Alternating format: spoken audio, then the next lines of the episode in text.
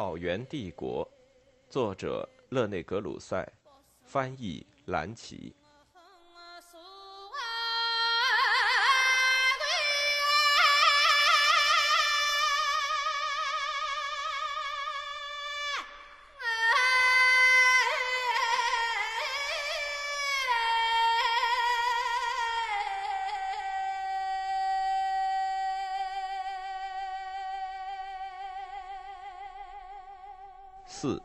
萨尔马特人及西西伯利亚，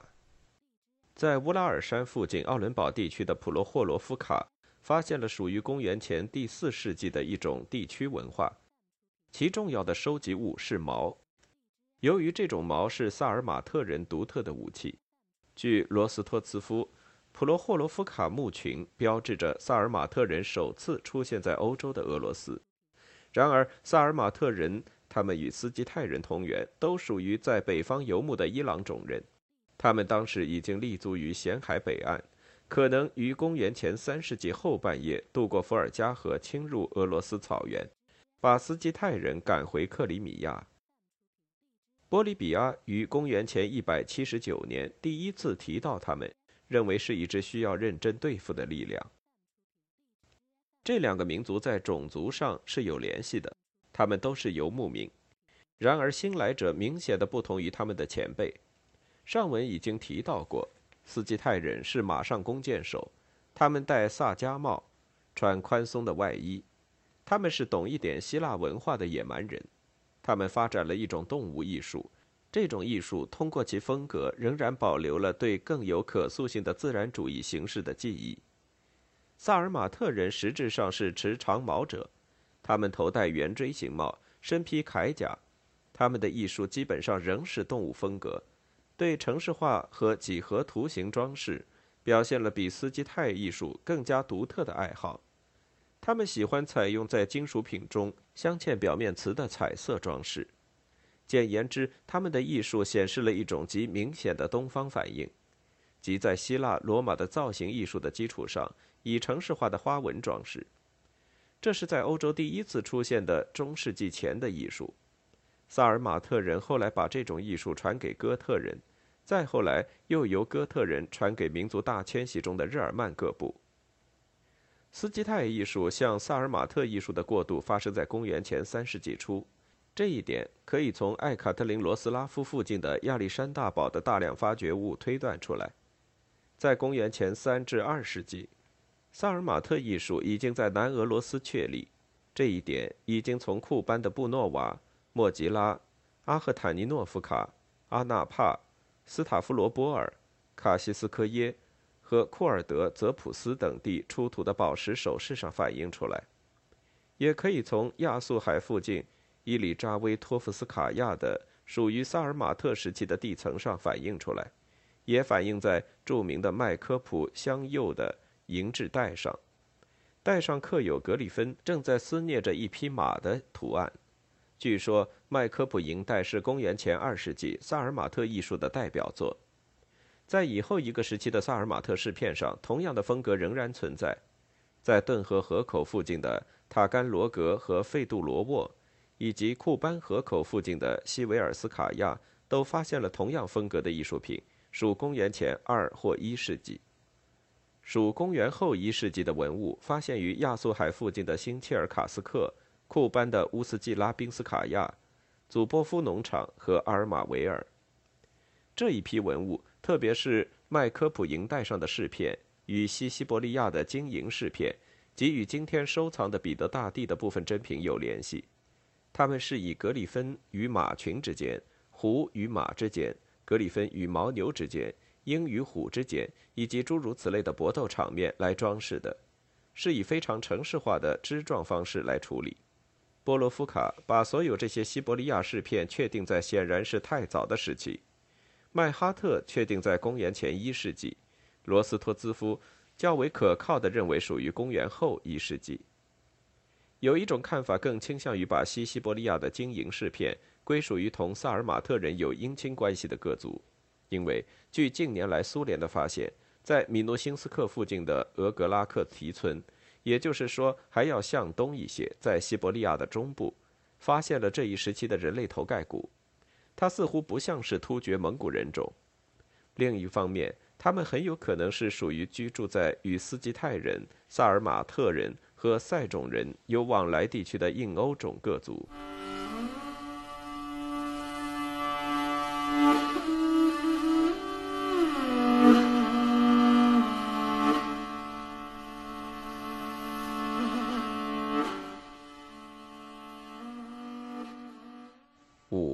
阿尔泰地区的前突厥文化。位于叶尼塞河上游米努辛斯克地区的金属加工中心，大约从公元前五世纪初期起，是一种新的活动的所在地。据塔尔格伦认为，正是这个时期出现了长方形石槽坟墓，恰好与称为青铜第三期即麦哈特的全青铜时代（约公元前五百至三百或两百年的时期）一致。这一时期的特征是出现了大量动物图文。尤其是那些斜卧着、直立着、回首眺望的各种鹿和卷曲着身体的动物的图文。塔尔格伦认为，它们起源于南俄罗斯。也正是在公元前500至300年间，第一批西伯利亚青铜匕首和小刀生产出来，还生产了一种杯状大锅。他后来从米努辛斯克向匈奴时期的鄂尔多斯和大入侵时期的匈牙利两个方向传播。米努辛斯克和塔格尔斯科耶生产的小刀，刀身薄而形状稍弯曲，刀柄柄端上有一精致的鹿头。这种小刀在整个蒙古地区乃至在匈奴时代的鄂尔多斯都普遍的见到。大约在公元前三百三十至两百年期间，在米努辛斯克铁器时代获胜，生产了一种部分是铁、部分是青铜制作的尖形斧。还有一群公共大墓地。除此之外，在米努辛斯克还发掘出一些青铜装饰片。据麦哈特，它们无疑是公元前二至一世纪的产物。青铜饰片上表现着头对头挑战的公牛，或者是处于战斗中的马。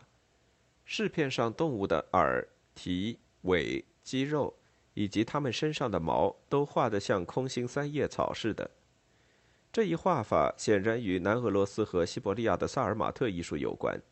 许多考古学家认为，这种画法经米努辛斯克传给鄂尔多斯地区的匈奴人，影响了他们的艺术。米努辛斯克位于萨延岭北坡，再往西南，在大阿尔泰山北面，鄂毕河和卡通河两河源附近的帕兹雷克，格里亚兹诺夫使团于1929年发现了公元前100年。或者稍早一些的埋葬地，葬地中有戴着像驯鹿一样面具的马的尸首。顺便说一下，这似乎可以证明该地居民已经用马取代了驯鹿。在这些马面具上，以及在一些用皮木精致的马具上，都有以城市化的动物图案的装饰。飞奔着的野山羊和母鹿，正在撕捏着一只野山羊的带翼的格里芬。猛扑向鹿和野山羊的黑豹，朝地上的鹿子俯冲的鹰，互相对斗的鸡，所有这些题材仍与斯基泰的，甚至是与希腊斯基泰的动物艺术的现实主义有相当密切的关系，而没有他后来的复杂的装饰。这种工整严谨的风格产生了极好的装饰效果。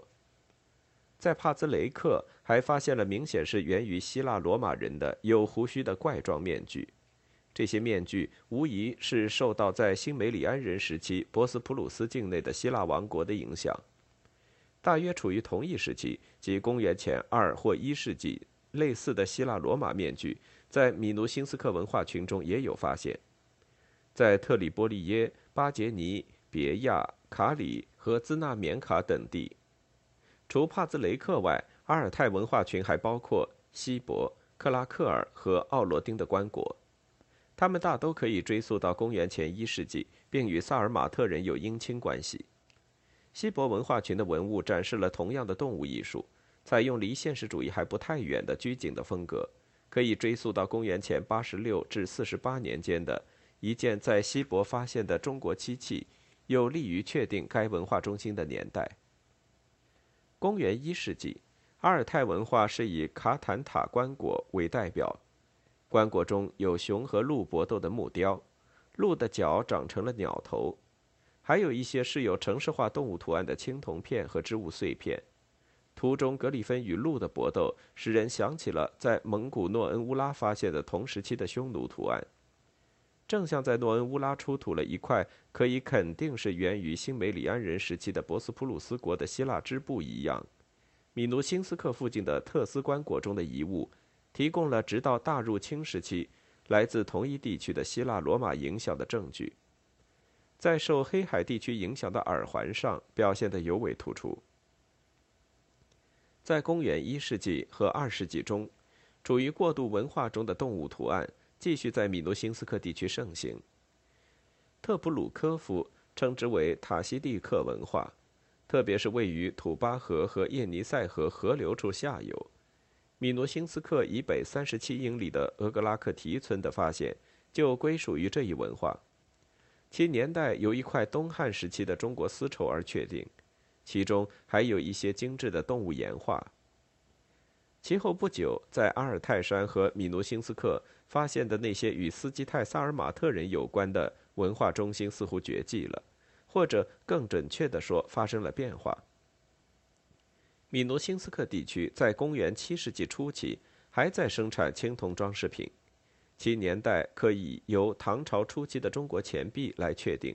但是在两种文化的间歇期内。该地区显然是遭到霞加斯人的祖先。中国历史学家们在公元五世纪时曾经提到过的突厥各部的征服。据特普鲁科夫认为，在公元三世纪以后，霞加斯人在米努辛斯克接替了与萨尔马特人有联系的印欧贵族。但是，米努辛斯克、帕兹雷克和卡坦塔这些文化中心在消失之前。在向蒙古和鄂尔多斯的匈奴各族传播城市化动物艺术及草原艺术的过程中，起到了很大的作用。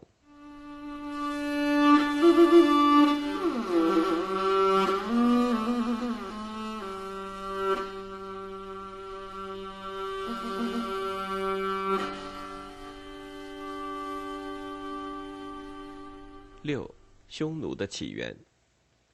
当伊朗人种的游牧民斯基泰人和萨尔马特人占据着草原地带西部及南俄罗斯时，无疑的还包括图尔盖河流域和西西伯利亚。草原地带的东部是处于突厥蒙古种民族的统治之下，其中在古代史上占统治地位的民族是以匈奴一名而被中国人所知。匈奴一名与后来罗马人和印度人称呼同一蛮族的名称。是同词源的，可能这些匈奴人直到公元前三世纪的秦朝，才在中国编年史上清楚地记载匈奴一名。在公元前的第九和第八世纪时，已经被中国人称为鲜允。更早一些的时候，他们可能被称为勋域，或更含糊地被叫做胡人。在历史的黎明时期，中国人所知的胡人是指那些当时住在中国边境上，即在鄂尔多斯。山西北部和河北北部的那些民族，马斯佩罗推测，所谓北戎即北部之戎，分布在今天的北京西部和西北部，是一支胡人部落。其他的部落在公元前第四世纪时已经归降于赵国的中国人。赵武灵王大约公元前三二五至二九八年在位，甚至从他们那里夺取了山西最北部的大同地区。实际上还夺取了今鄂尔多斯北部地区。正是为了有效地防范这些游牧民的进攻，秦国和赵国的中国人都改他们的重车兵为灵活的骑兵。这一军事改革带来了中国服装上的彻底变化。弓箭时代的长袍被从游牧民那里学来的骑兵裤子所取代。从游牧民那里，中国武士们还模仿了羽毛装饰的帽子、三尾服。和后来对名为战国时期的艺术起到很大作用的代扣，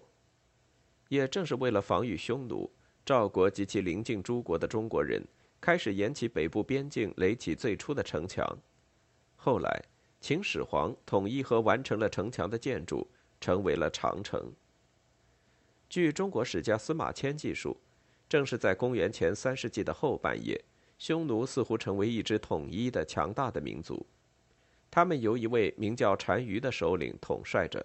单于的全名汉文译音是唐离孤图单于。中国人把这些词解释为像天子一样广大的首领。在这些词中，可以发现突厥蒙古语词根，特别是唐离是突厥蒙古语词“天国”的译音。在单于之下有两个最大的官职，即突骑王，意为左右贤王。汉文译音“突骑”与突厥字 “dogri” 是有关系的，意思是正直的、忠实的。就基本上以游牧生活为主的民族所能谈到的固定居住地而言，单于住在鄂尔浑河上游的山区，以后成吉思汗蒙古人的都城哈拉和林就建在这儿。左贤王原则上是单于的继承人，住在东面，可能是克鲁伦高地；右贤王住在西面。可能像阿尔伯特·赫尔曼认为的那样，在杭爱山区，今乌里雅苏台附近。接下去，匈奴统治集团内依次有左右路里王、左右大将、左右大都尉、左右大当户、左右古都侯，然后是千夫长、百夫长、十夫长。这个游牧民族在行进时被组织的像一支军队，一般行进的方向是朝南，这在突厥、蒙古种各民族中已成为习惯。类似的现象在匈奴的后裔、六世纪的突厥人中，以及成吉思汗的蒙古人中都可以看到。中国人描绘的匈奴肖像上的特征，我们在他们的继承者突厥人和蒙古人身上也可以看到。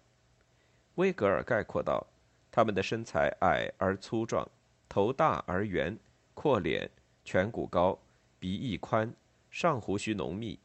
而亥下仅有一小撮硬须。长长的耳垂上穿着孔，佩戴着一只耳环。头部除了头顶上留着一束头发之外，其余部分都剃光。厚厚的眉毛，杏眼，目光炯炯有神。身穿长齐小腿的两边开叉的宽松长袍，腰上系有腰带，腰带两端都垂在前面。由于寒冷，袖子在手腕处收紧，一条短毛皮围在肩上。头戴皮帽，鞋是皮质的，宽大的裤子用一条皮带在踝部捆扎紧。弓箭带系在腰带上，垂在左腿前面，箭筒也系在腰带上，横吊在腰背部，箭头朝向右边。上述服装的一些细部，特别是裹其踝部的裤子，对匈奴人与斯基泰人来说都是共同的。有许多习惯也是相同的，如葬礼上的牺牲。匈奴和斯基泰人都在酋长或首领的墓上割开其妻子及随从们的喉咙。至于匈奴人，其人数达到上百或者上千。希罗多德记载，斯基泰人将敌人的头盖骨在沿眉毛平处锯开，在外面用皮套蒙上，里面嵌上金片作为引器使用。《前汉书》证实了匈奴人中有同样的习惯，这一习惯，特别是从老上单于用肉之王的头盖骨来饮酒的例子中可以看到。确实，匈奴和斯基泰人都是把头看作战利品的。希罗多德曾提到，斯基泰人在战利品中展示他们砍下的敌人头颅以及拴在马缰绳上的头皮，以示夸耀。在匈奴的后裔及公元第六世纪的突厥人中，一个战士坟墩上的石头，其数目是与他一生中所杀敌人的数目成比例。这种嗜血性的风俗也同样盛行于印欧种和突厥蒙古种的游牧民中。斯基泰人用敌人的血洒在插在一个小土堆上的神圣的短弯刀上，以及喝一杯被他杀死的第一个敌人的血。匈奴人在订盟约时要用人头盖骨制成的容器喝血，在悼念死者时。斯基泰人和匈奴人用小刀把脸划破，让血和泪一起流出来。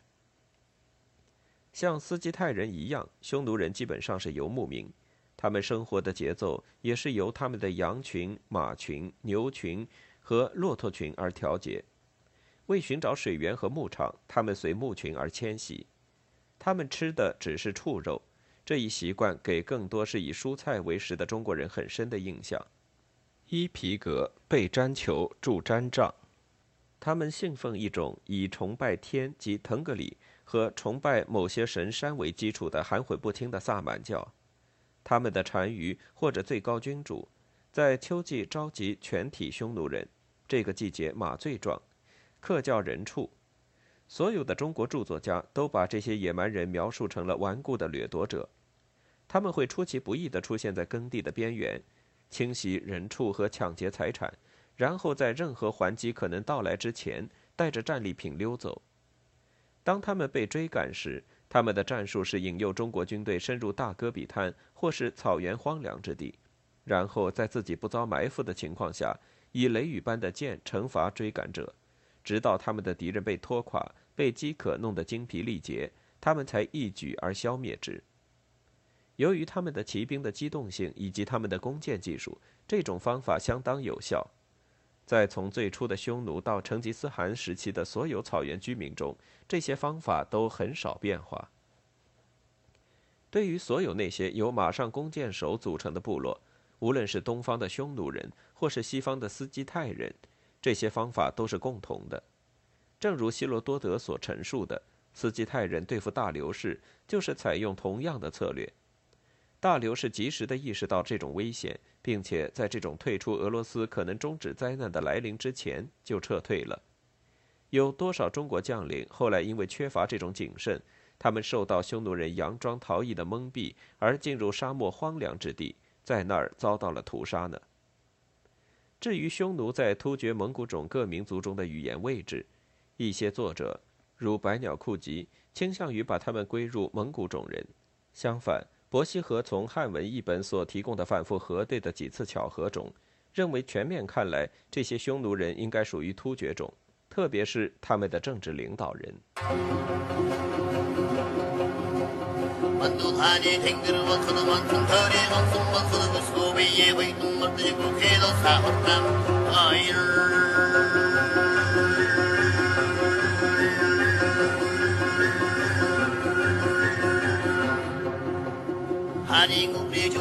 الخصم كلي ثم أغرقت به ثم أغرقت وصعد